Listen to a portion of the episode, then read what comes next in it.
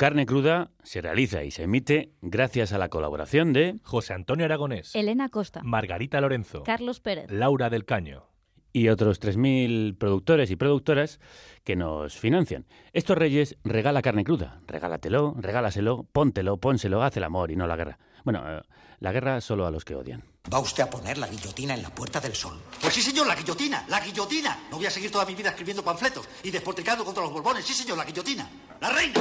¡Zas! Guillotina. Los chulos de la reina. ¡Zas! Guillotina. Los chulos del rey. ¡Zas! Guillotina. Los ministros. ¡Zas! Guillotina. Los obispos que los rodean. Guillotina, guillotina, guillotina, guillotina. Todos guillotinados. Sí, señor, la guillotina. ¿Ha terminado usted? Sí, señor. Vamos a comer. Welcome to Carne, Carne Cru- Cruda, Cruda, the album. Join us for danger, excitement, innovations, and emitiendo desde los estudios Cudi para toda la galaxia, en colaboración con el diario.es. Carne cruda. La República Independiente de la Radio.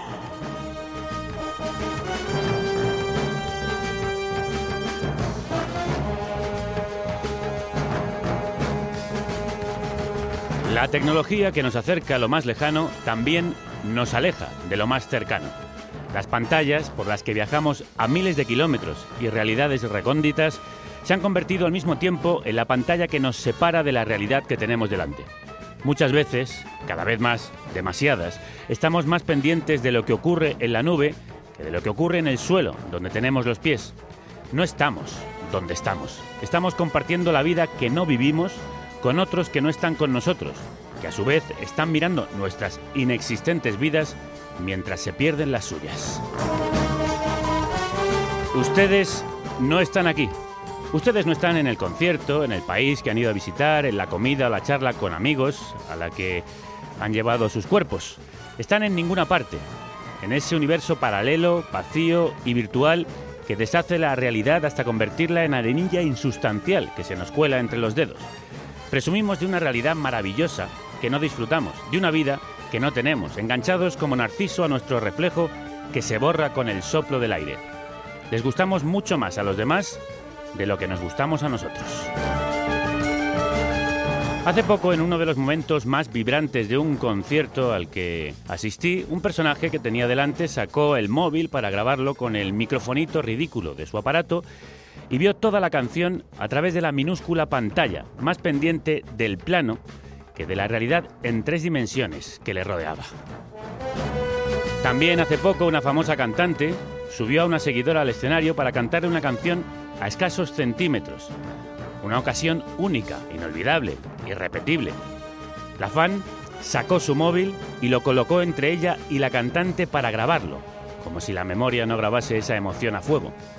Tenía a lo que más admira en el mundo cantándole al oído y puso una pantalla, un muro delante, solo porque quería poder volver a verlo y presumir ante los demás de ese videíto diminuto y feo que grabó.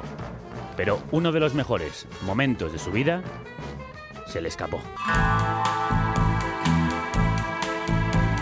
En estos primeros días de 2017 seguimos repasando lo mejor que nos dejó el año pasado, como este disco publicado en los últimos días de 2016 en el que Damien Jurado y Richard Swift han unido fuerzas para rendir tributo a sus héroes musicales favoritos, a los que transforman a veces radicalmente, como demuestra esta melancólica y onírica revisión del Radioactivity de los padres de la electrónica moderna, Kraftwerk.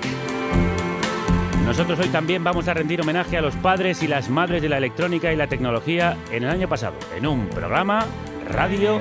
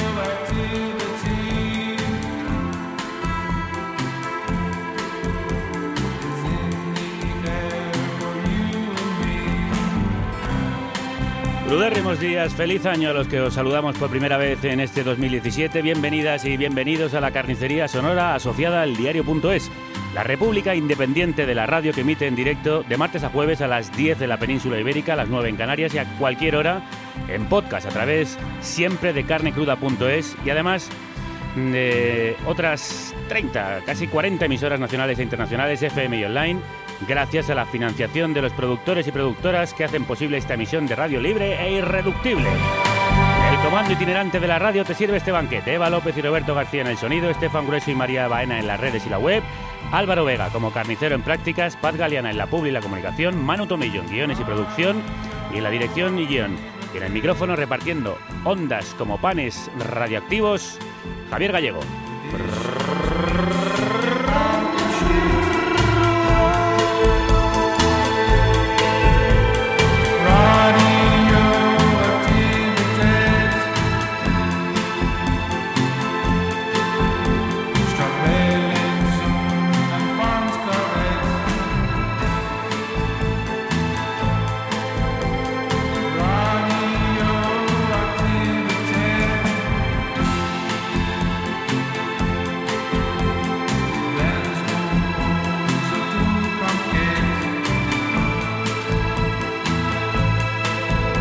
Other People's Songs Volume 1, es decir, las canciones de otros, volumen 1 es el primero de una serie que parece que nos van a entregar Damien Jurado y Richard Swift de revisiones y homenajes a sus seres más queridos, sus músicos más admirados, como Kraftwerk.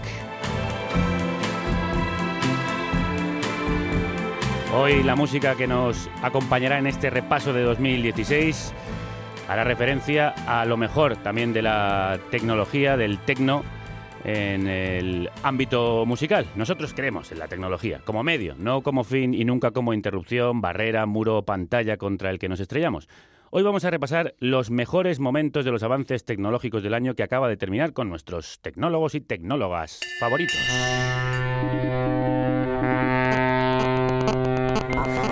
Hoja de ruta.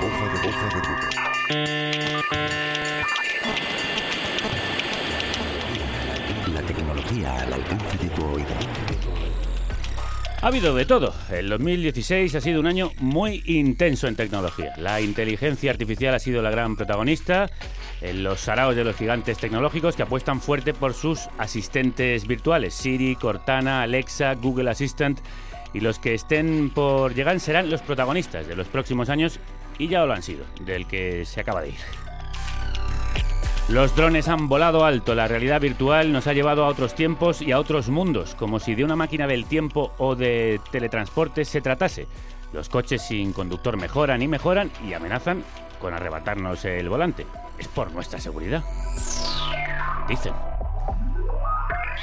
Teléfonos de Samsung que explotan, teléfonos de Apple que vienen sin clavija para enchufar los auriculares, escándalos tampoco han faltado, ni operaciones multimillonarias, gigantes que han absorbido a otros gigantes como Microsoft engulló a LinkedIn, poniendo más de 25.000 millones de euros sobre la mesa. Ahí es nada.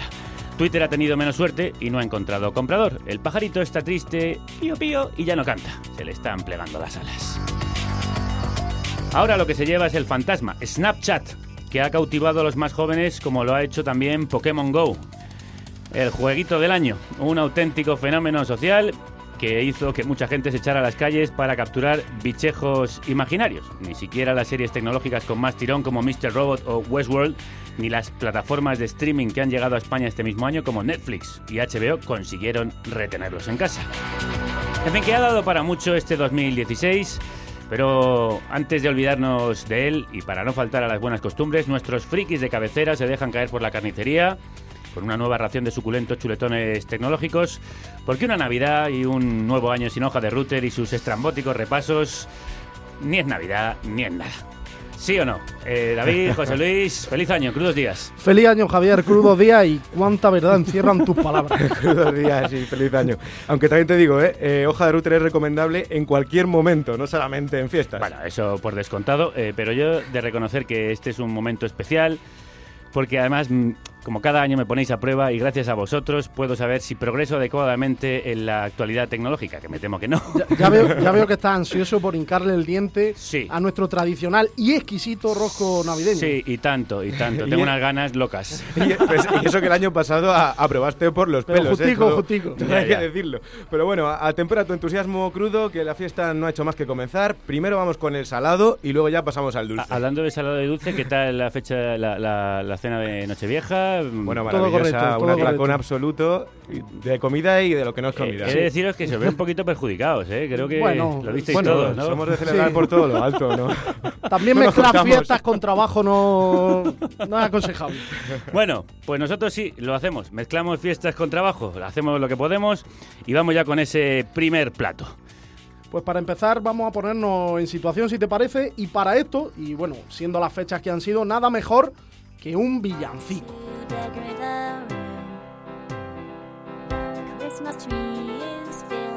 Madre de Dios, ¿esto qué es? ¿Que me habéis clavado? Terrible, ¿verdad? Aquí ponemos música de la buena. Terrible. José Luis. Sí, sí, sí. A ver, creo que después de escuchar esto ya hemos perdido varias neuronas. Nos, nos quedaban pocas, pero después de ha ido Nochevieja, pero ya no queda ninguna. Como te hemos advertido más de una vez, las máquinas van a acabar tomando el control. Y aquí tienes una muestra. E- Esto es el primer villancico compuesto por una inteligencia artificial, Ya. concretamente canadiense. Y bueno, ya has visto que pretende dejarnos sordos. Eh, ¿Lo podemos volver a poner, eh, Eva? Bueno, esto no, esto me congratula. Esto quiere decir que por ahora las máquinas no pueden sustituir a los humanos en la composición. Lo está bueno, temas. ya, ya están cerca, ¿eh? Ya está. ¿Qué, qué cosa más horrorosa. Madre de Dios. Eh, el electropop más, más cutre, eh, producido por una máquina. Quítalo ya, Eva, no hace falta que nos martirices más.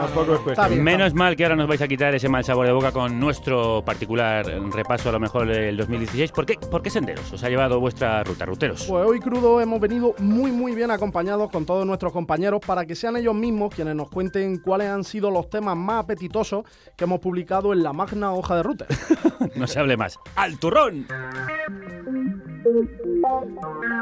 Hombre, hombre, Álvaro Hernández.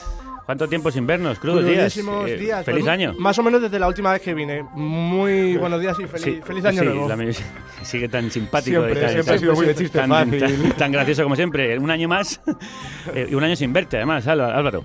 Eh, allá por mayo nos sorprendiste en Hoja de Router con una historia fascinante sobre Katherine Johnson, la mujer afroamericana que se convirtió en la calculadora humana de la NASA allá por los años 50. Una mente privilegiada, sin duda. Efectivamente, eh, la película ha llegado a las pantallas en Estados Unidos el pasado 25 de diciembre y lo hará en España a finales de este mes.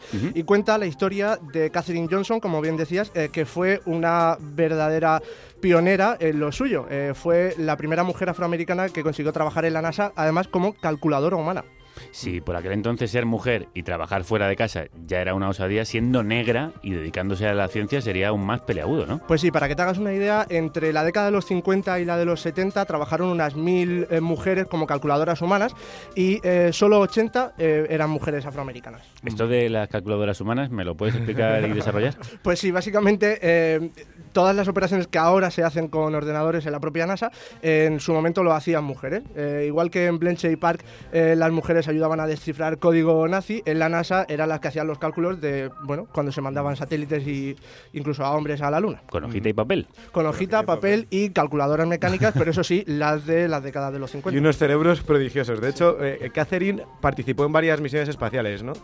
Pues sí, fue la que llevó al primer hombre al espacio y además eh, con sus cálculos se, llevaron, se llevó a la primera expedición lunar con, con seres humanos. Y además ahí no acabó su trayectoria, porque otras tantas calculadoras humanas de la NASA eh, van a llevar, como comentaba, su, su imagen a la pantalla con, la película. Efectivamente, Katherine Johnson no estaba sola y ahora aparecerá muy bien acompañada en la película que se titula Figuras ocultas. Porque efectivamente, como bien decías, si ser mujer en esa época y conseguir trabajo ya era un logro, hacerlo siendo negra era muchísimo más difícil. Y es que eh, Virginia, de donde era eh, Katherine Johnson y donde se situaba la central de, de la NASA, las leyes de segregación racial duraron hasta la década de los 60. Así que ella tenía que ir a baños separados, comer en comedores individuales y, superó todo ello. Alucinante. Se Esto- merece una peli. Se merece una peli, sin, sin duda, y el titular es sabroso como pocos. una mujer negra en Estados Unidos, en época todavía de la segregación y calculadora humana, nos ayudó a llegar por primera vez a la Luna.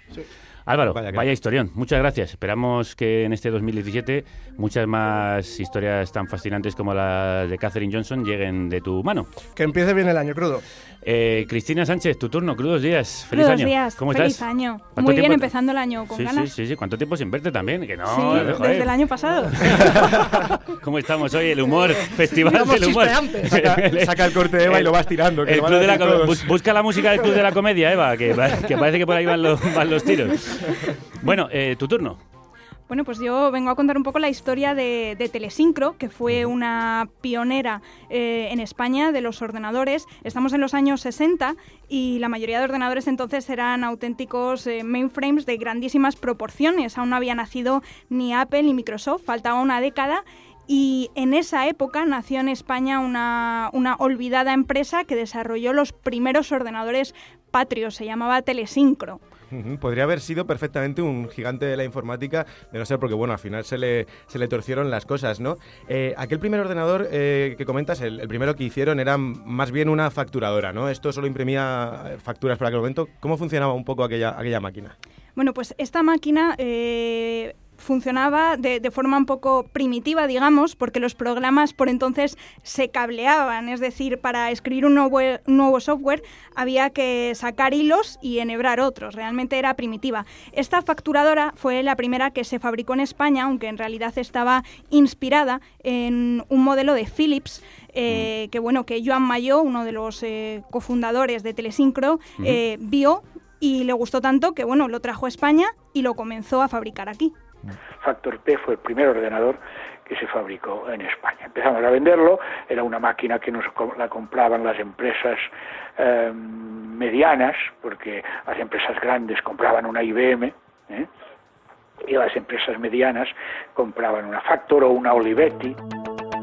Joan Mayo, eh, al que escuchábamos, con el que estuviste hablando, acabó siendo ministro.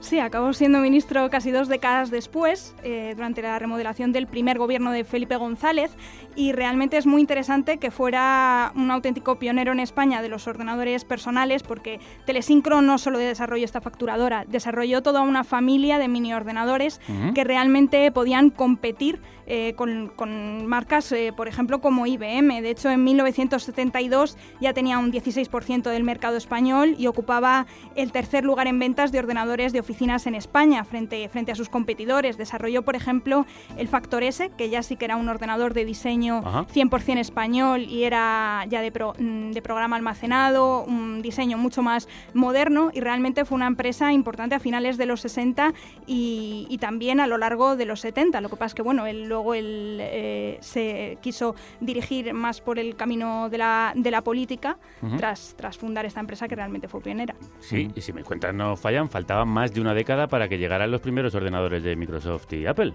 Sí, realmente eh, Apple nació en, en 1976. eh, Steve Jobs y Steve Wozniak, que por entonces solo eran dos jóvenes hippies, eh, lo, presentaron en, sociedad en, en esa fecha, su primer ordenador, que era el Apple I. Entonces, realmente estamos hablando de una década antes. Eh, bueno, estos ordenadores de telesincro no estaban dirigidos a las casas, como el Apple I sí que, sí que bueno, sentó un, Mm. eh, un precedente en, Mm. en los ordenadores eh, personales. Estos estaban dirigidos sobre todo a las empresas medianas, pero realmente ya sí que eran más pequeños, Mm. eh, cabían encima de un escritorio. Entonces ya sí que podemos decir que los podía manejar una persona, los ordenadores de ¿Y telesincro. qué pasó al final con la empresa, Cristina? Con Telesincro.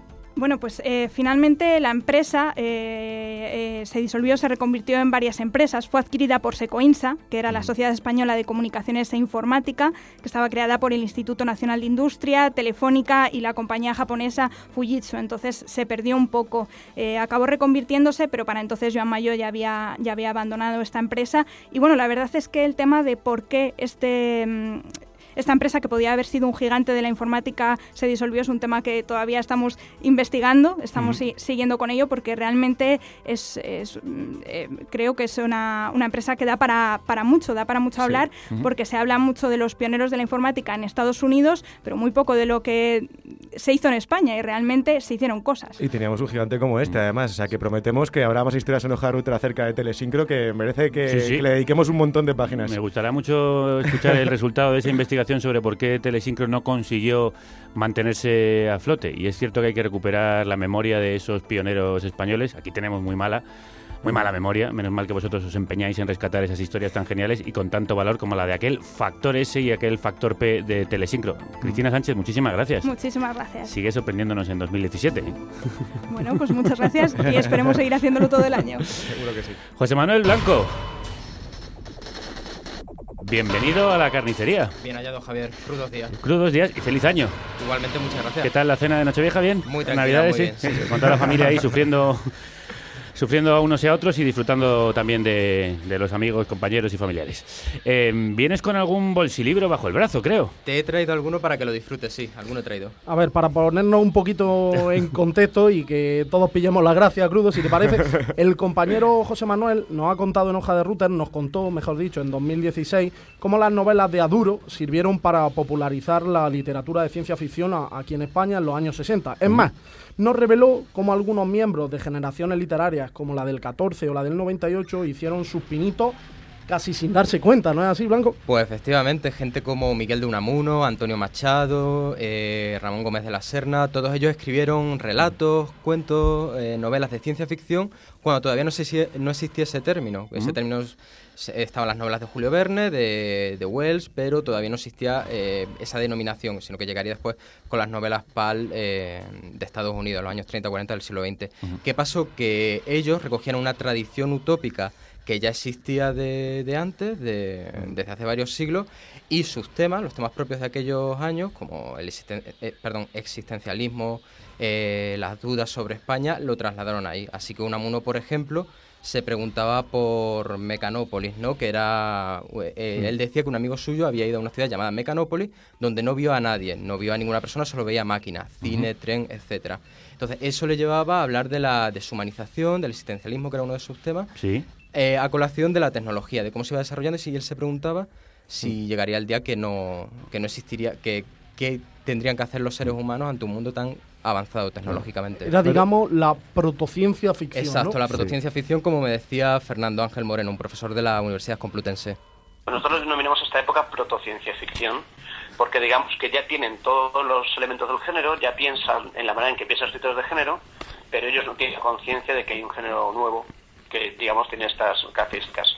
Entonces nosotros sí decimos que es ciencia ficción, pero sin, sin que ellos sean conscientes de ello. No te, no imaginabas así, eh, crudo, a una muna de- manchado de- esta gente. No, no, de hecho tengo los ojos muy abiertos, estoy eh, fascinado con esta historia, Blanco. Eh, ¿Por qué es tan desconocida?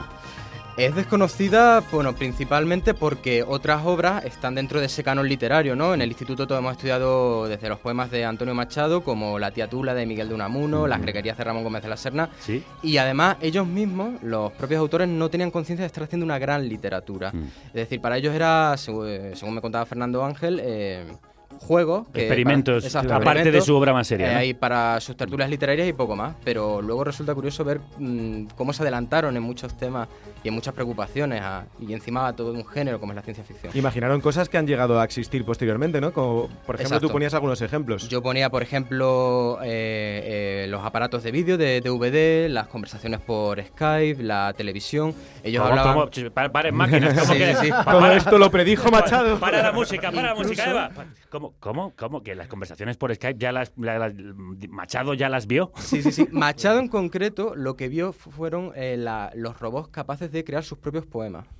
R- eh, Machado en su libro Juan de Mairena, ¿no? que Juan de. Mairena es un trasunto Sí, suyo, sí. etcétera, él habla de unos supuestos, eh, de unas supuestas máquinas de trobar Ah, que verdad, serían no capaces de esto, sustituir a, a los poetas. Él llega a decir eh, que los poetas tendrían que guardar su lira y esperar a ver lo que harían los, los robots, ¿no? que serían los que generarían esos poemas. Nosotros, de hecho, hemos Imagínate. hablado en Hoja de Router también de, de- de robots que en los años 80 ya creaban sus poemas dadaístas te, tú les echabas una moneda y ellos te generaban unos versos, ¿no? Sí. Y también hemos hablado de cómo escuelas para aprender a programar eh, poemas, poesía. Y Pero esto ya los habíamos echado hace muchísimo. Exacto. Bu- Bueno, hoy hemos visto, hemos escuchado, hemos sufrido, hemos padecido cómo las máquinas hacen villancicos y los poemas van en la misma línea, que sigan siendo los humanos los que escriban poesía. Esperemos, ¿Y lo del Skype que contabas? Lo del Sky era eh, eh, uno de los... eh, porque también había autores menos conocidos como Nilo María Fabra, Ajá. que ellos lo que hablaban era el tiempo en el que las máquinas surgían, es decir, el tiempo del coche, el cine, etcétera. Entonces ellos se llegaron a plantear máquinas como, por ejemplo, un audiovisor, perdón, en el que se podían ver conversaciones, perdón, se podían ver personas a la cara que estuvieran alejadas, ¿no? También otras máquinas que recuerdan lo que hoy son los aparatos de DVD, donde se podrían rememorar acontecimientos pasados, ¿no? Se podría rememorar la historia. Y aunque estas máquinas tenían más la, la intención de fascinación por la tecnología, también había burla hacia esa tecnología, con máquinas inventadas, por ejemplo, como un folio tan fino, tan fino, que solo tendría una cara. Imagínate. Será fino el folio. Eh, Me un- encanta esta idea. Es muy poética y dadaísta. Sí, también, por ejemplo, una recortadora de cometas. Es decir, un cometa se está acercando a la Tierra, Ajá. va a estallar contra él. No, pues nosotros vamos a recortarlo, pero si estuviéramos esquilando una oveja, pues ellos inventaron. e- Era, era así, ¿no? Ese- en estos casos era más bien una burla hacia, hacia ese progreso. Eh, esto requiere una ráfaga de, de música, Eva, estos descubrimientos apasionantes.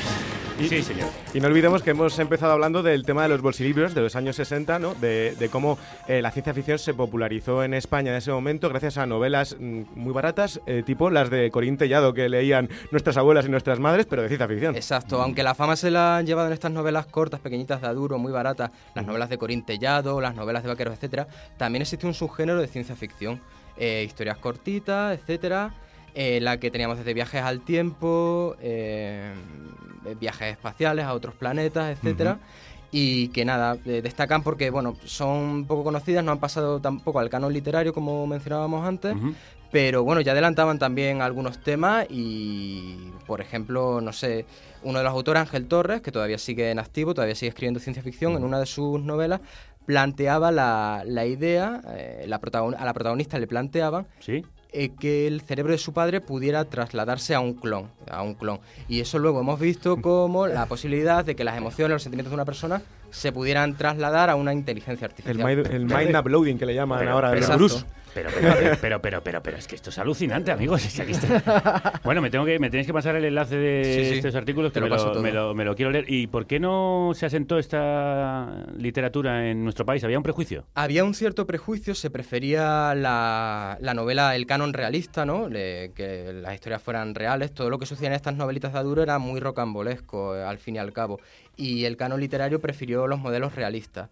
Y luego, por otra parte, bueno, la novela de Aduro, las novelas de Aduro también fueron perdiendo fuella a lo largo de los años 80. la- las editoriales que quebraron o bien cerraron, cambiaron los modelos de consumo de los españoles, los modelos de entretenimiento, y este género se fue perdiendo poco a poco. Pues muchísimas gracias, José Manuel Blanco. Ha sido un placer recibirte por primera vez. A ver si lo traéis más, que mira Claro. qué historiones que nos Sí, cuentas. sí. Eh, prohibido que te vayas de los estudios Goodrich sin enseñarme ese bolsilibro que me has prometido. Prometido. Eh, bueno, lo vamos a hacer, lo vamos a ver mientras eh, os ponemos un- uno de los mejores temas del año que se ha ido, de 2016. Precisamente alguien que ha llevado el folk al futuro. Bon Iver.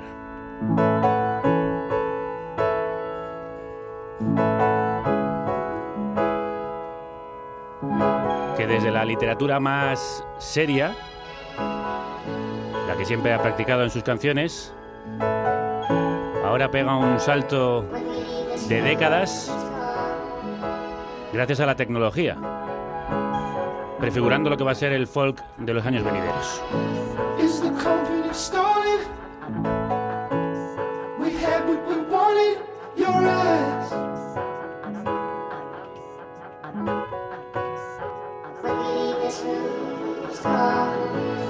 No word from the former, I'd be happy as hell if you stayed for tea. I know so well what this is all there is. This is how we grow now. A child ignored. These will just be places to me now. The foreman is down. We're rising the stairs.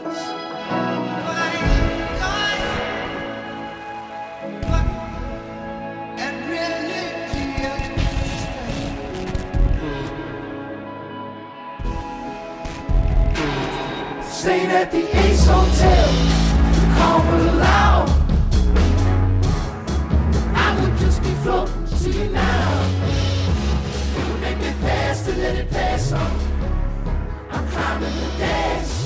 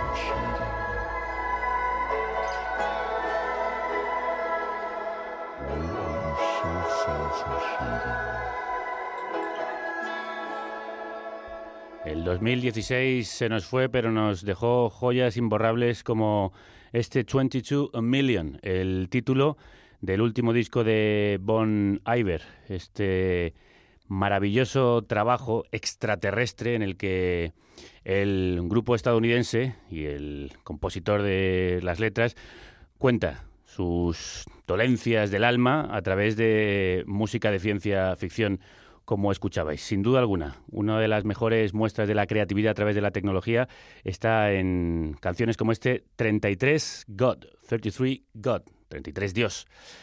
Todo el disco está plagado de referencias numéricas. ¿Te parece el mundo neblado? ¿Te parece neblado tu vida, tu mente o incluso tu corazón? Pues hazte productora o productor de carne cruda. Para nosotros, hacer este programa es un regalo. Si quieres ayudarnos a seguir adelante, hazte productora. Hazte productor. Y se van las nieblas. Anúnciate con nosotros Mándanos un correo a publi@carnecruda.es. y ayúdanos a difundirlo. Escucho análisis ácido y me doy ánimo animadérrimo, siempre buscando alternativas de cómo vivir mejor con menos. Y comparte nuestros podcasts Por Twitter, por Facebook. por la calle Cuéntale a todo el mundo que seguimos en pie. y que aguantamos gracias a ti. Suelo escuchar el podcast de Carne Cruda en mi camino desde la estación de Wuppertal a la universidad, donde trabajo como geógrafo, contrato precario, claro. Para nosotros, hacer este programa es un regalo. Eso es lo que yo escucho en Carne Cruda. Estas navidades regala carne cruda.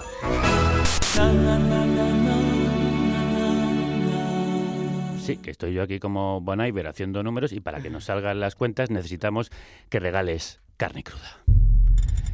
Y seguimos haciendo números, haciendo repaso a este 2016. Ahora con Lucía Caballero. Feliz año, crudos días. Feliz año y crudos días. ¿Cómo estás? Pues muy bien, estrenando el 2017 aquí, que está muy bien siempre. Sí, la verdad es que muy bien acompañados estamos. Hoy se han venido todos los ruteros. Sí, Tal que así. Habéis cogido la caravana. Sí, sí. Y Lucía nos viene a contar algo que muy poquita gente sabe. ¿Cómo y quién decide en España qué aplicaciones y programas pueden usar los miembros del gobierno, los altos cargos de la administración y otros gerifantes para mantener conversaciones confidenciales? Con WhatsApp no siempre vale, ¿no? Eh, pues no, aunque desde este año ya aplica el cifrado extremo-extremo a todas las comunicaciones, la verdad es que no cumple con los requisitos para intercambiar información verdaderamente delicada. ¿El, el cifrado es, eh, extremo a extremo es, es fiable? ¿Es un cifrado realmente seguro? Hombre, es fiable pues para unas conversaciones como las nuestras, porque al final siempre pasan por los servidores de WhatsApp. Entonces, Eh, para nosotros sí, pero para, digamos, alguien que, que va a tener una conversación muy delicada, pues no, no cumple con los estándares. Y hay distintos grados de exigencia, ¿no? Entonces, en función de los secretas que sean las conversaciones, ¿cuáles son? Exacto. Pues de menor a, mano- a, ma- a mayor seguridad eh, serían la difusión limitada, la confidencial, luego estarían el nivel reservado y el secreto que sería el que exige mayor seguridad. Imagínate, pues eh, por motivos evidentes de seguridad, eh, los programas y los dispositivos concretos que se utilizan, pues no se conocen. Esto es un catálogo que, que es confidencial. Pero sí que hay algunas excepciones, ¿no? Programas que sí sabemos que utilizan. Pues sí, aunque como bien decías, el catálogo es confidencial en un informe del, del Centro Criptolo- Criptológico Nacional del 2013-2014, sí que aparecen algunos productos, como un teléfono seguro de Feris, se llama Feris Mobile, de una empresa sueca que se llama Tutus, y eh, un cifrador SecVoice que pre- permite hacer llamadas en móviles Android, y luego está la famosa, el famoso sistema Comsec de Indra. Que este es famoso por, por polémica, realmente, ¿no? A ver, contadme esto. Eh, pues sí, pues fue uno de los que ha aparecido, bueno, se ha mencionado en las últimas investigaciones eh, por el caso del pequeño Nicolás, eh, porque eh, probablemente, o bueno, uno de los jueces cree que pudo ser utilizado como aplicación espía, lo que sería bastante contradictorio dado que sirve para garantizar la seguridad de las comunicaciones Claro. y habría sido utilizado para grabar una conversación entre policías y agentes del CNI que hablaban de cómo ocultar algunas de las pruebas que inculpaban al pequeño Nicolás. Ajá. ¿Y qué pruebas tiene que superar una aplicación para que los expertos del centro criptológico, ¿no? Has dicho que Sí. se llamaba así, eh, le den su visto bueno. Eh, pues hay varias evaluaciones. Hay una que se llama funcional. Que sería la que, la que sirve para analizar los, eh, si realmente funciona, si realmente aplica las medidas de seguridad que promete, digamos. Ujú. Y esta la hacen eh, laboratorios externos acreditados por el CCN. Luego estaría la... CCN, la-. Centro Criptológico Criptológico Nacional, Ah, vale. perdona. Perdón, perdón. que tú estás muy familiarizada, pero a mí, claro. A los demás las siglas no nos suenan, es verdad. unas, unas siglas y me quedo Sí, todo loco. Eh, luego estaría la evaluación criptológica, que es la que analiza los algoritmos que utilizan estas aplicaciones y programas, Ujú. que sí que la realizaría el propio CCN. Ajá.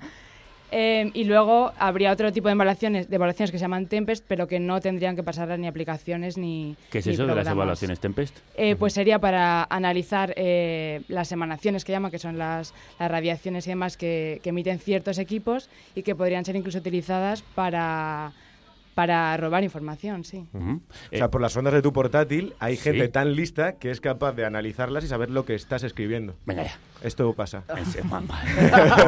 Ándate con ojo, ándate con ojo.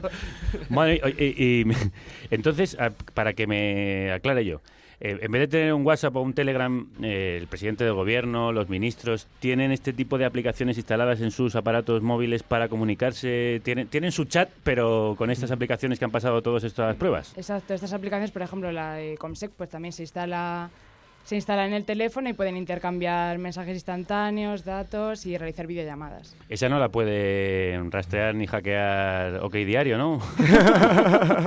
No debería, no Eduardo debería. Inda, aunque bueno, este tiene, tiene lazos hasta en las cuevas más ocultas y putrefactas. Luego hay quien también comete el error de no utilizar estas aplicaciones, estos dispositivos y yo que sé, manda por ejemplo un SMS, que es una cosa muy actual. Bueno, sí, sí, no- y no quiero pensar en... No, no, no vamos a decir nombre tampoco, No vamos a pero- decir nombre, pero sí hay quien manda SMS quién manda todavía.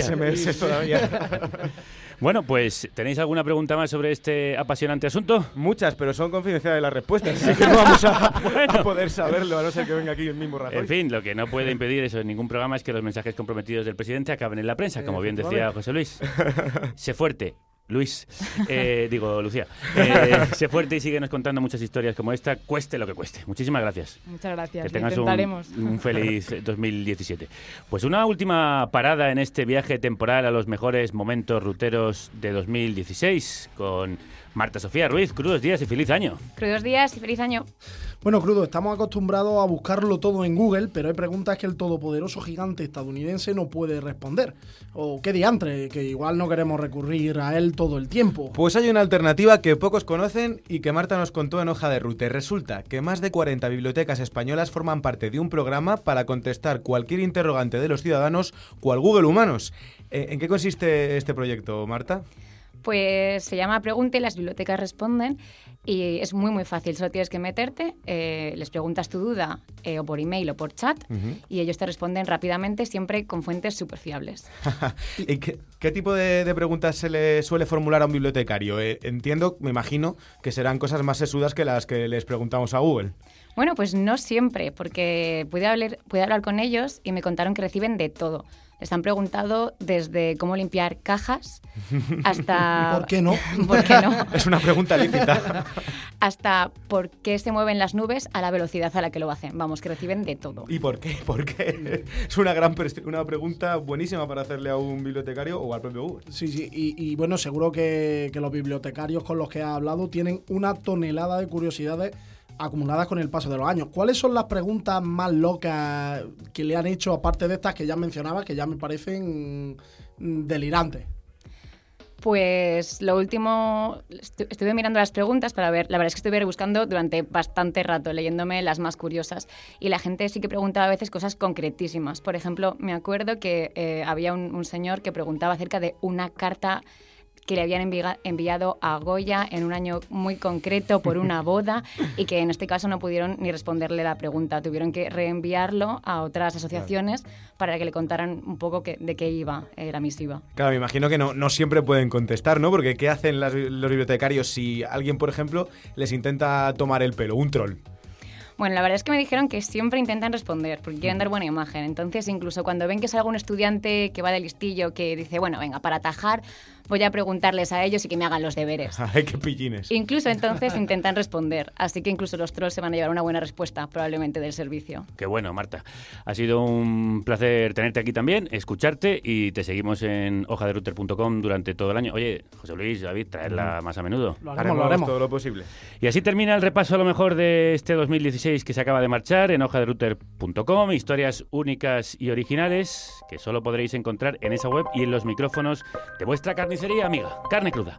Pero el año que nos deja ha dado mucho más de sí, ¿verdad, ruteros? Y que lo digas, la actualidad tecnológica no nos ha dado ni un segundo de tregua y espero, mm, Javier, que hayas estado atento a las noticias porque ahora es tu turno. Ya, ha llegado ya, ya- ya veía el yo que- momento. ya veía yo que cuando se terminan los colaboradores, el marrón me toca a mí. Sí, llega el marrón y es el momento de ponerte a prueba.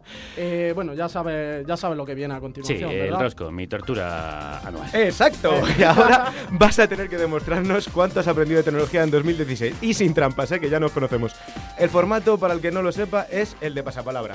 Te damos la primera letra y la definición y tú pues tienes que adivinar eh, la palabra. Eh, ¿Estás listo? Eh, No, no, no, no listo. Y claro además, no de, hecho, listo. de hecho, he pedido a los compañeros eh, Manu Tomillo, Paz Galeana, Eva López, Estefan Grueso, Rocío Gómez, Álvaro Vega. decíamos que sin trampa, ¿sabes? Sí, que, que se les oiga, estáis Menos ahí. ¿no? Manu está animado. Bueno, ellos van a hacer de comodín de la llamada o de la ayuda necesaria, porque yo, la verdad es que de estas cosas tengo bastante poca idea. Pero ya está- ¿estamos preparados? Bueno, pues vamos, que empiece el rosco. ¡Vamos a ello! Con la A, auriculares inalámbricos de 180 pavazos que Apple presentó junto a su último iPhone. Eh, Estefan. ¡Oh, my God! ¡Correcto! Vale, eh, Estefan, acércate más al, al micrófono, no se ha entendido. ¿Cómo es? ¿Air qué? AirPods. AirPods. AirPods. Ah, ah, Air- AirPods. Vale, Justo vale, muy bien. ha salido muy a la bien. venta hace muy el que, el poquito. que tenga la respuesta que se acerque al micrófono, haced el favor, y estáis en la radio. Parecéis nuevos. Con la B, diario digital ultraderechista, racista, homófobo y machista. Ok, diario. Que no, no. Que se convirtió en el mejor apoyo mediático de Ah, Donald Trump es durante verdad. su campaña a la presidencia de los ¿Cómo se, Estados llamaba? Unidos. Sí, ¿cómo se llamaba este? Cachis y la mar. Con, con la B. Con la B. Con la B. Tic, Eh, tic, pasa tac, palabra. tic, Pasa tac, palabra. venga. Venga, vamos con la C. Asistente virtual de Microsoft, de la que no podrás librarte ni cerrando los ojos tras la última actualización de Windows 10. Madre mía, yo creía que Windows había desaparecido. Bueno, bueno, ¿cómo se le ha visto aquí Ah, la tope, vena de Apple? tope. No, ha sido por meterle un pequeño zasca y porque sobre todo no tengo ni idea, como tampoco mi equipo de colaboradores. ¡Ah! ¡Uh! ¡Pasa palabra! Con la de A ver, espera, espera, Estefan, Estefan. Espera, que Estefan lo tiene. Tú, tú, dilo tú, Manuel. Manuel. Cortana. ¡Oh! ¡Cortana! ¡Cortana! Con la de gafas de realidad virtual de Google, sencillas y asequibles que salieron a la venta el 10 de noviembre. Bueno, las Google Lens. es- con no, la D, Google- con la D. Con la D, Con sí, la sí, D. con la D. Si es que yo estas cosas no tengo ni idea. Si es que soy un. Soy un Por eso te la planteamos. eh, la, la siguiente letra, de, de qué más? De. De. De. De, de- de, de- de y a. dedo. Da. Venga, da. Venga, te decimos la segunda. Da. Pero no pienses en da, porque esto es inglés. Va a ser más bien de. Eh, No me acuerdo. Venga, Pasa vamos a ir palabra. con la E, Pasa con la palabra. E. Pasa palabra. Dale con la E. Vamos con la E. Magnate, está muy facilita. Magnate de la tecnología que está revolucionando el transporte con Hyperloop y Tesla, la inteligencia artificial con OpenAI, la energía con Solar City Que dejes de hablar en chino. y la exploración espacial con SpaceX. Estefan, Estefan, dale. Eduardo Zaplana. bueno, pero. No, no. No, pero esta la tenéis que saber. Venga, hombre, la- el de Tesla. El de Tesla. Ah, Tesla. ¿cómo se llama el de Tesla? Sí, sí, es verdad. Sí, es que lo he leído, pero que a mí Lo sí- sabe Álvaro. Álvaro. ¿Cómo? A ver, a ver. A ver, repite. Elon Musk. ¡Correcto! Muy bien, correcto. Punto positivo para Álvaro. Seguimos con la F. Fabricante de pulseras de fitness, líder del sector, que acaba de anunciar la compra de Pebble, la pionera de los relojes inteligentes. Fabricante de pulseritas con la F. Pasa palabra. Madre mía. Madre mía, esta Oye, sí que pues, a ver, ¿eh? ¿para qué tenéis? ¿Para qué? está pa- pa- buscando pa- en- en el teléfono. Fitbit. ¡Correcto! Google ha acertado, porque lo están buscando. Vamos con la G. Famoso fabricante de cámaras deportivas que ha entrado este año en el negocio de los drones con karma y se ha visto obligado a retirar todas las unidades por un fallo que hacía que se estrellaran. Eh, ¿Con, con qué letra hemos dicho? Con la G. Con la Como G. si eso sirviera para algo. No, hombre, piensa, piensa simple. Con la G, cámaras deportivas. GoPro, GoPro. ¡Correcto! Esta- esa Se ha- se ha adelantado Eva, pero esta le va a decir bien, ¿eh? Con la H, cadena de televisión estadounidense famosa por Juego de Tronos, que acaba de estrenar en España. ¡HBO! ¡Correcto! Iba a decir que acaba de estrenar en España el servicio de streaming. Muy bien, muy bien. Estupendo, fantástico. Fíjate. Vamos con la I. Esta es complicadilla, ¿eh? Atentos. Organización sin ánimo de lucro que ha tomado el control del registro de direcciones de Internet, antes en manos de Estados Unidos, tras una transición de dos años. Tin, Estefan, Se muy tuya, el ¿eh? silencio. El ICANN. ¡Correcto! Oye, ¿queréis hacer el favor de acercaros a los micrófonos? Que parece que. ¿Que no sabéis que estáis en la radio o qué? Seguimos con la J, gigante del reparto de comida a domicilio que ha comprado a su principal competidor español, la Nevera Roja, haciéndose prácticamente con el monopolio en nuestro país. Eh, ¿Con la cue? Con la J. Con la J. Comida a J. domicilio. ¿Cómo? Correcto, Justin. Ah, Justice, es que no, no os entiendo. no, no os entiendo. Esta es muy fácil, ¿eh? Esta sí es verdad que la tenéis que saber, pero además todo. Con la K, lector de libros electrónicos de Amazon que ha celebrado su quinto aniversario en España con una descarga masiva de ebooks desde el campanario de la iglesia de Pedrazo. Venga, que Stefan quiere decir. El Amazon Kinder. ¡Correcto! Con Ahí el Amazon Kindle. Vamos con la ¡Ay, L. Javi, el Amazon Kindle! Vaya que me, que me lo quitó de las manos. Con la L, red social de contactos profesionales que ha sido adquirida por Microsoft. por casi LinkedIn. 25. ¡Correcto! Bueno, llevo dos. Vamos con la M. Pero las, las fáciles, fáciles, fáciles, vamos. Bueno, oye, esas son las tuyas. Gracias, yo también te quiero, David. Con la M, serie de televisión estadounidense protagonizada por un hacker que ha logrado... Mr. Robot. Correcto. Esto no ¡Correcto! tan fácil. Esto no era tan Hombre, las que hablan de series y cosas que conoce todo el mundo, me las sé. Pues esta siguiente también la vas a conocer. Con la N, teléfono que Samsung se ha visto obligada a retirar del mercado tras una serie de escándalos Ah, es a cuenta de las explosiones Es de sus baterías. ¿Con cuál era este que explotaba todo el rato? Muy fuerte, Samsung muy. Galaxy. Y ahora con la N. Samsung Galaxy Neo. Neo. No, no. No, working. Note. No. Vale, Note 7, pero sí, No, correcto. O sea, no te pongas pejiguero, David. Note. Lo ha dicho muy Correcto, bien. Eva, correcto, se lo damos por bueno. Bueno, bueno, venga. Va, va, va. Esta a ti no te va a ser sencilla, ¿eh? Incluso ya te lo Como casi ninguna, vamos. Paquete No, no, ofimático de Microsoft que existe, que usa Que uno sí, de hombre, cada que sí. Vamos a ver, una, cosa, una cosa. Que yo sé que mucha gente se sigue utilizando, y, y yo también a veces utilizo Microsoft.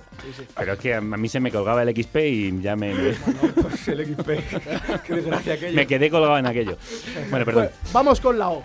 Paquete ofimático de Microsoft que usa una de cada siete personas en el mundo y que en 2016 ha renovado varias de sus herramientas Eh, más populares. El Office. Correcto. ¿Cómo se nota que viene del diseño, que sabe esas cosas? Pincel Office. Claro, claro, gente que sabe. Con la P. No como tú, te no falta decir. tú. Con la P, videojuego de realidad aumentada basado en un clásico de los 90 cuyo lanzamiento para móviles en 2016 ha puesto a medio mundo Pokémon a cazar Go. monstruos virtuales. Pokémon Go. ¡Correcto! Correcto. Bueno, bueno, no, no voy tan mal, ¿eh? Que No vamos, cinco- no vamos. cinco de 20. Está remontando, está remontando. Vamos con la Q, famosa web de preguntas y respuestas fundada por Adam DeAngelo, compañero de facultad del creador de Facebook, Sí. que este año ha estrenado su versión en español. Question. Tum, tum, tum, tum. Repetimos. No, se llama. Con Q. Famosa, con la Q. Sí, con la Q. famosa web de preguntas y respuestas fundada por Adam DeAngelo, compañero de facultad del creador de Facebook, que este año ha estrenado su versión en español. No tenemos. Manu parece que tiene- A ver, Manu, acércate al Acércate al micrófono. micro. No, lo, no lo sé, lo siento. Cuora lanza. Pero lanza es un verbo, es cuora simplemente. Fuera. Fuera, fuera. Vamos a darlo por va. Correcto. Vamos con la R. Web de streaming ilegal de fútbol y otros deportes que ha sido recientemente condenada por la justicia por La R. violar los derechos de propiedad intelectual de Gol Televisión y Media Pro. Eh, no es tarjeta roja, ¿no. Eh, Eh, con la R. Sí, pero eso no se llama así. No se llama tarjeta Es roja, esa. se llama. ah, Red gol, red gol. no, no es roja directa. Manu lo ha correcto. directa. Bien, Manu, solo sabes la de fútbol, estupendo. Vamos con la No, la, S. la de fútbol pirateado. Muy bien, Manu. Mucho ¿Cómo mejor. se le ve? ¿Cómo se le ve? Bueno, ya damos tus señas, aparecen en pantalla, la policía puede venir a buscarle. Hacemos lo que podemos, gallego. Hombre, don Mariano, ¿podría usted participar también en el pasapalabra? No me consta, gallego. Siga con el concurso que está muy entretenido. Sí, sí, la verdad que estamos, la estamos pasando chat chipiruli. Vamos, Vamos con la con siguiente. la S. Exclusivas gafas de sol con cámara de fotos incorporada que han supuesto el desembarco de Snapchat en la fabricación de dispositivos. Esta es complicadilla. Sí que es Mm. complicadilla. ¿No podéis dar más pistas? ¿Alguien tiene alguna idea? Pasa palabra. Vamos a la Pasa siguiente. palabra. Venga, pues vamos con la T. Franja táctil e interactiva situada en la parte superior del teclado, que fue la principal novedad del MacBook Pro que Apple presentó en octubre. Aquí hay mucho fan de Apple. Como no sepáis cómo sí, se llama sí. la barrita ¿Cómo, ¿Cómo se llama la barrita del nuevo MacBook. del nuevo MacBook? Con no la tengo T. ni idea de esto. Touchpad. Mm, es una barra touch. Tacpad. Touch. Bueno, bueno. A ver, es, es touch. No, no. Candemore. Bueno, sí, Candemore. sí. No, vamos a ver. Manuel ha dicho touchpad. Lo que pasa es que lo ha pronunciado con acento No, americano pero es de que no es Texas. touchpad, es touch bar. Ah, touch bar.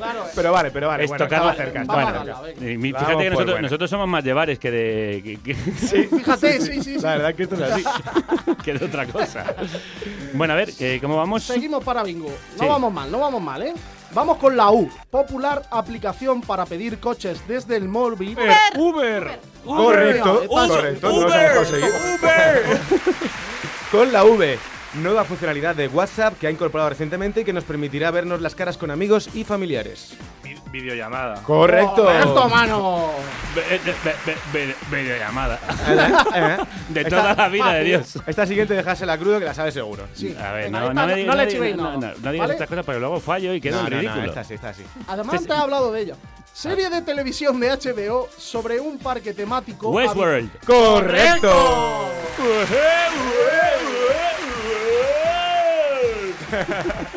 Con la X, gigante tecnológico chino que prepara su salto a Occidente y que este año ha lanzado el MacBook Air, un clon barato de los populares portátiles de Apple. Ah, qué grande. En vez del MacBook, el MyBook. El Ah, MyBook. MyBook. Ya tengo, traigo el MacBook. El MacBook Air. ¿Sabéis quién- ¿Sabéis quién saca el MyBook? No. No tiene ni idea. Mariano Rajoy tampoco. Creo que la tengo, gallego. Xiaomi, creo que es. Señor presidente, está usted a la última. Uh, bueno, nos han quedado algunas por arriba. No, seguimos, seguimos. Sí, pero nos faltan dos más. Ah, que nos faltan dos más. Joder, madre mía, esto es inacabable. inacabable, es que hay mucha en con la, con la Y.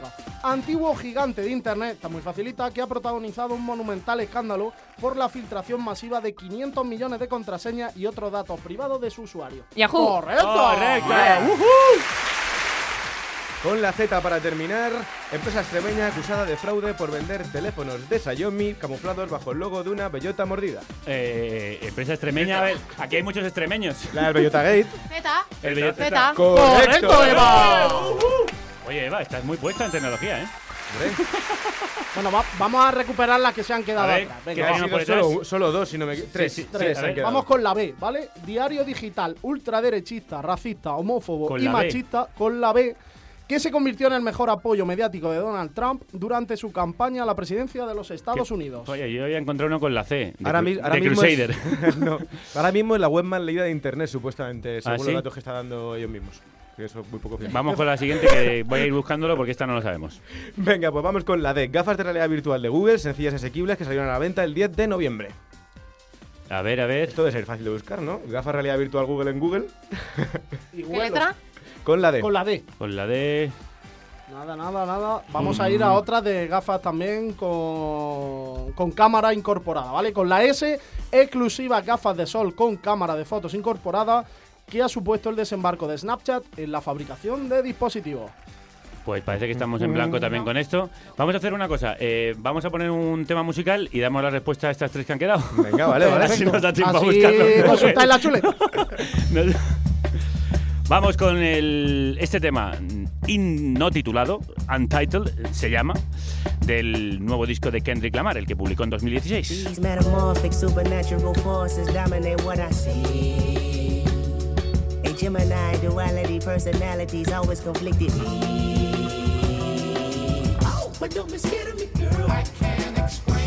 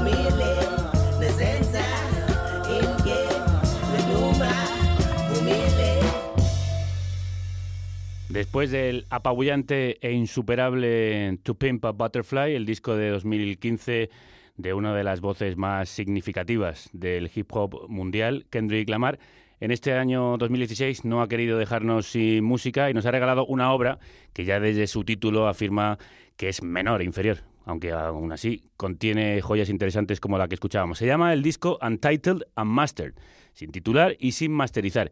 Y las canciones no tienen título, se llaman Untitled 1, 2, 3, 4, 5 o 6, que era la que escuchábamos así, hasta 8 temas, quizá algunos de los descartes que tenía Kendrick Lamar de su disco anterior, pero como siempre demuestra su creatividad y genio en cada una de las entregas que hace un hombre al que no debemos dejar de seguir la pista. ¿Quieres anunciarte en carne cruda? ¿Quién ha dicho? ¿Hablas conmigo? Señor, ¿Me lo dices a mí? Escribe un email a productores@carnecruda.es Entonces, ¿a quién demonios le hablas si no es a mí? Por lo visto ha sido la reina de los bares. y hablamos Enséñame la pasta. de negocios. Carnecruda.es. La República Independiente de la Radio.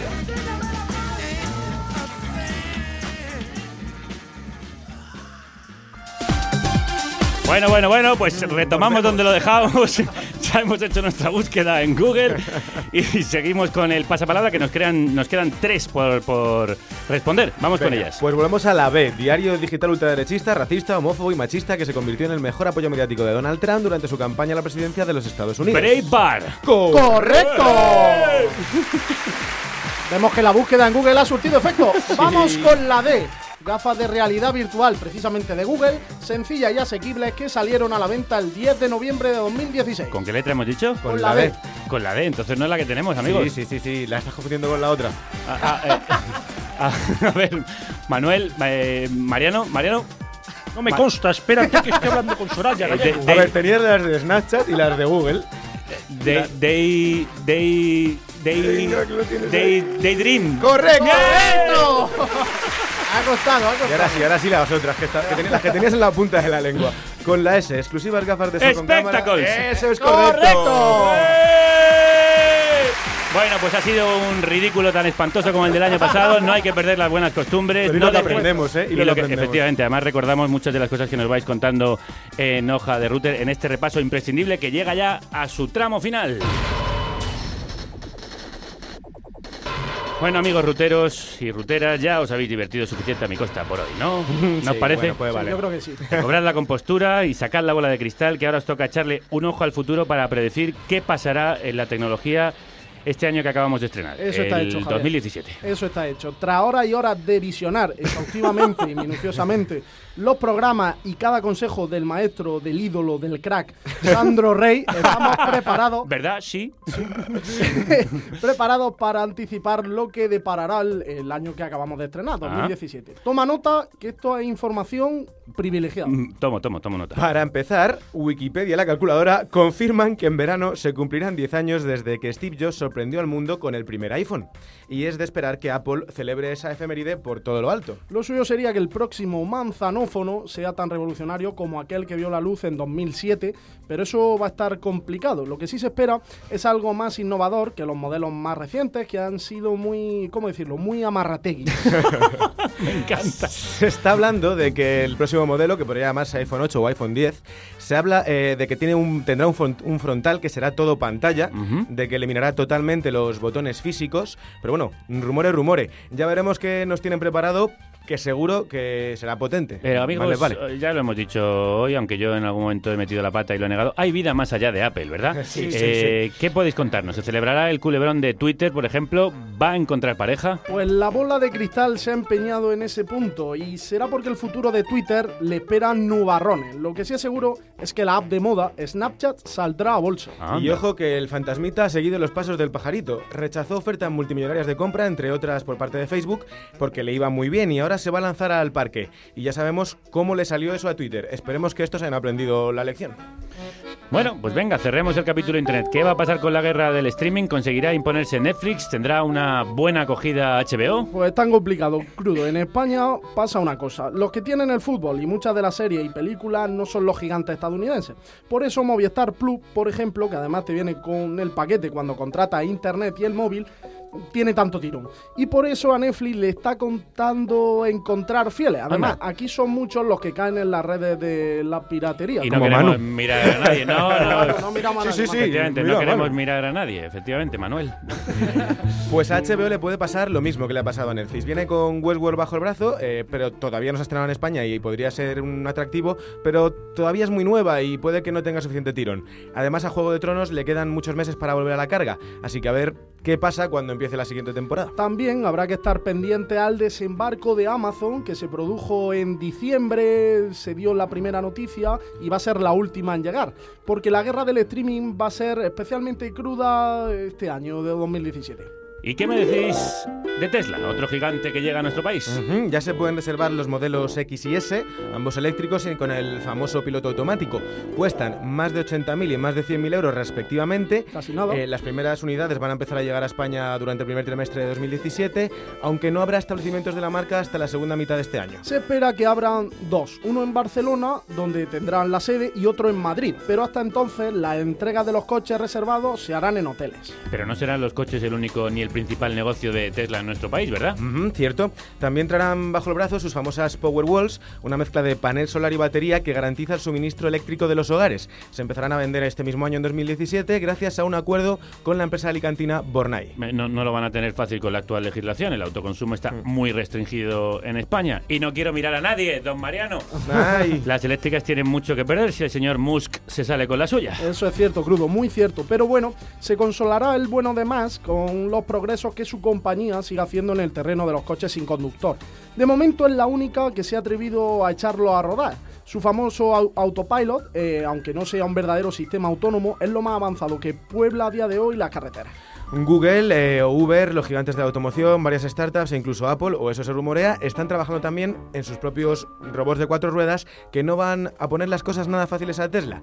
El año que viene empezarán a circular todavía poco a poco, no de forma generalizada, eh, y en cuanto nos queramos dar cuenta, pues habrán conquistado el asfalto. Le quedan meses a algunos. Dichosos robots, amiguitos y amiguitas, ni los coches van a dejarnos conducir. Ya bueno, aunque, la verdad es que algunos ya estamos pasando la bicicleta. Pues sí. Pues hemos entrado en la era de la inteligencia artificial, crudo, y lo dicen los gigantes, Microsoft, Google, Apple, Amazon, Facebook.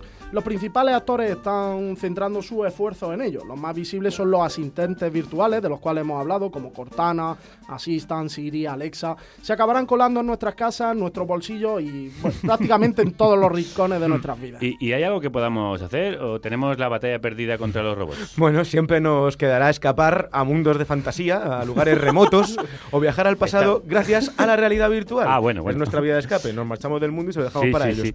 Cada vez hay más dispositivos en el mercado. Oculus, HTC Vive, Samsung Gear, eh, Google Daydream. Aunque este nombre no te suena de nada. No, bueno, ahora, ya- ahora sí, ha quedado, ha quedado grabado a fuego en a memoria. fuego en mi memoria, efectivamente.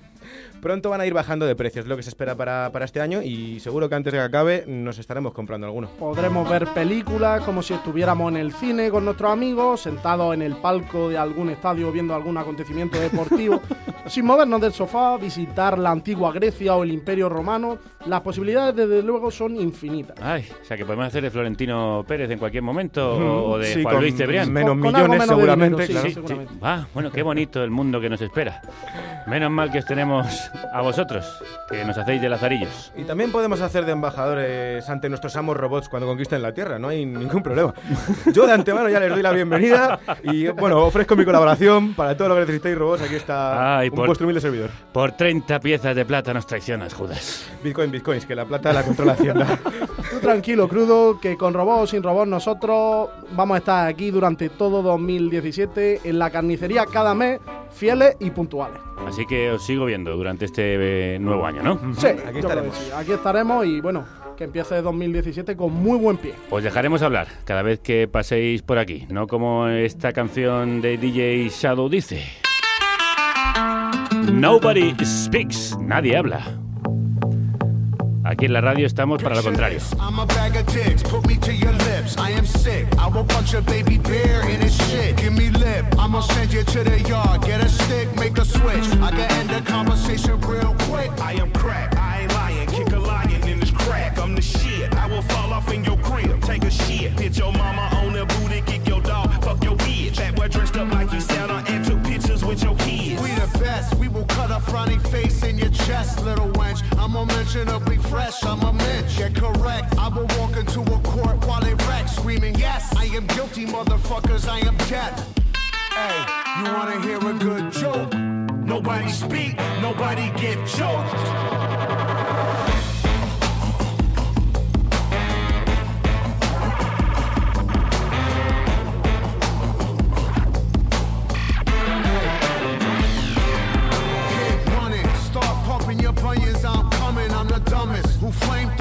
Fuck shit get the funyuns. Flame your crew quicker than drunk fucks his youngest. Now face the flame fuckers, your fame and fate's done with. Charlie Brown, Peppermint, Patty, Linus, and Lucy. Put coke in the doobie, roll woolies to smoke with Snoopy. I still remain that dick grabbing slacker to spill the wookie. Cause the total of the toolie will murder you friggin' moolies.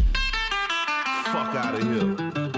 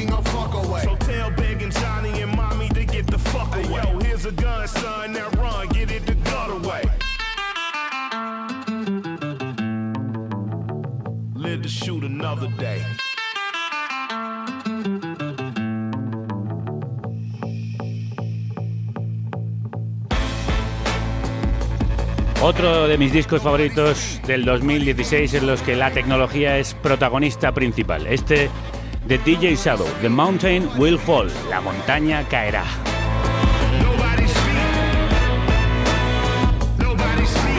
En el que destacan temas como este Nobody Speak con el dúo the Jewels.